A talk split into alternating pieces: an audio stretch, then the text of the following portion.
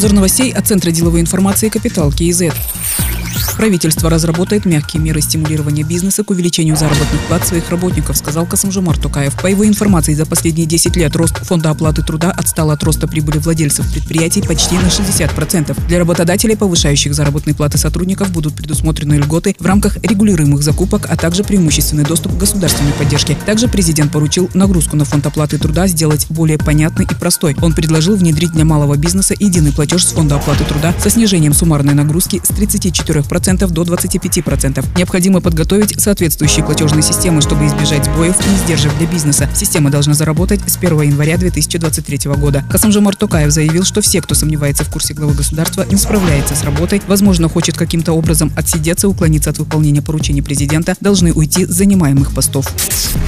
В экономическом развитии Казахстана наблюдается положительная динамика. Тем не менее, ситуация все еще остается непростой, поэтому принято решение продлить программы «Экономика простых вещей» и «Дорожная карта бизнеса» на 2022 год. Президент Касымжумар Токаев сказал, что на финансирование этих программ направят не менее 1 триллиона тенге. Говоря о контроле за расходами, глава государства поручил правительству и Национальному банку до конца года подготовить концепцию управления государственными финансами. В части сокращения квазигосударственного сектора и повышения его эффективности президент отметил, что некоторые национальные компании и госпредприятия работают в убыток, а их первые первые руководители не несут ответственности за это. Правительству предстоит решить данную проблему, поручил Касымжомар Токаев.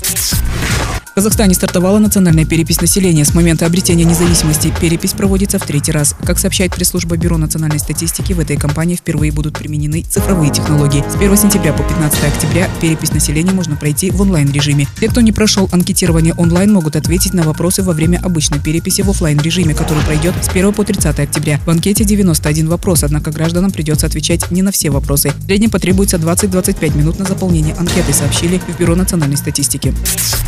Президент подписал указ о назначении Ербола Карашукеева министром сельского хозяйства. Напомним, с 10 июля он был исполняющим обязанности министра сельского хозяйства. Ербол Карашукеев разные годы работал в агентстве по статистике администрации президента, Государственной страховой корпорации по страхованию экспортных кредитов и инвестиций, счетном комитете. Был заместителем председателя правления жилищно-строительного сберегательного банка, председателем комитета казначейства Министерства финансов, председателем правления Казагра, вице-министром финансов.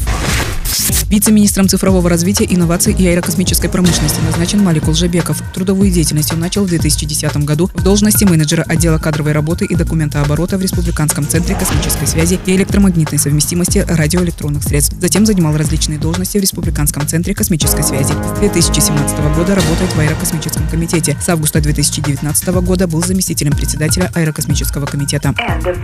Другие новости об экономике, финансах и бизнес-истории казахстанцев читайте на Капитал Киезет.